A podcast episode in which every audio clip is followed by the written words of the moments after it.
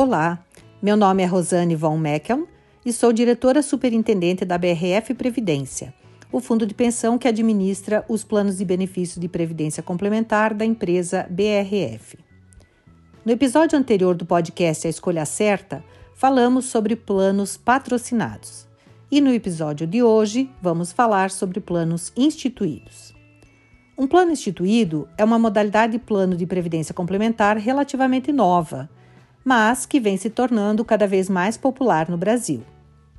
O plano instituído, assim como o patrocinado, é um plano de previdência oferecido exclusivamente por entidades fechadas de previdência complementar. Portanto, apenas públicos restritos têm acesso a esse tipo de investimento. Mas então, quais as diferenças entre um plano instituído e um plano patrocinado? Como vimos no episódio anterior, o plano patrocinado é um benefício que as empresas oferecem para os seus empregados, onde a empresa contribui para o plano junto com o empregado. Já nos planos instituídos, não existe a figura do patrocinador, mas sim de um instituidor. Instituidores são entidades associativas, tais como sindicatos, associações, entidades de classe e até mesmo a própria entidade de previdência complementar. Nesse caso, não temos um patrocinador, ou seja, não temos uma empresa contribuindo junto com o participante. Os planos instituídos estão se tornando cada vez mais presentes nos planejamentos das entidades de previdência complementar.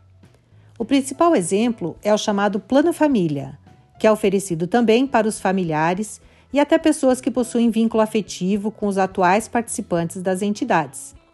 Em resumo, através de um plano instituído, você pode estender a segurança da cobertura previdenciária também para a sua família. Uma das principais vantagens dos planos instituídos, assim como dos patrocinados, é que eles não possuem fins lucrativos, repassando toda a rentabilidade líquida de forma integral para o saldo de conta dos participantes.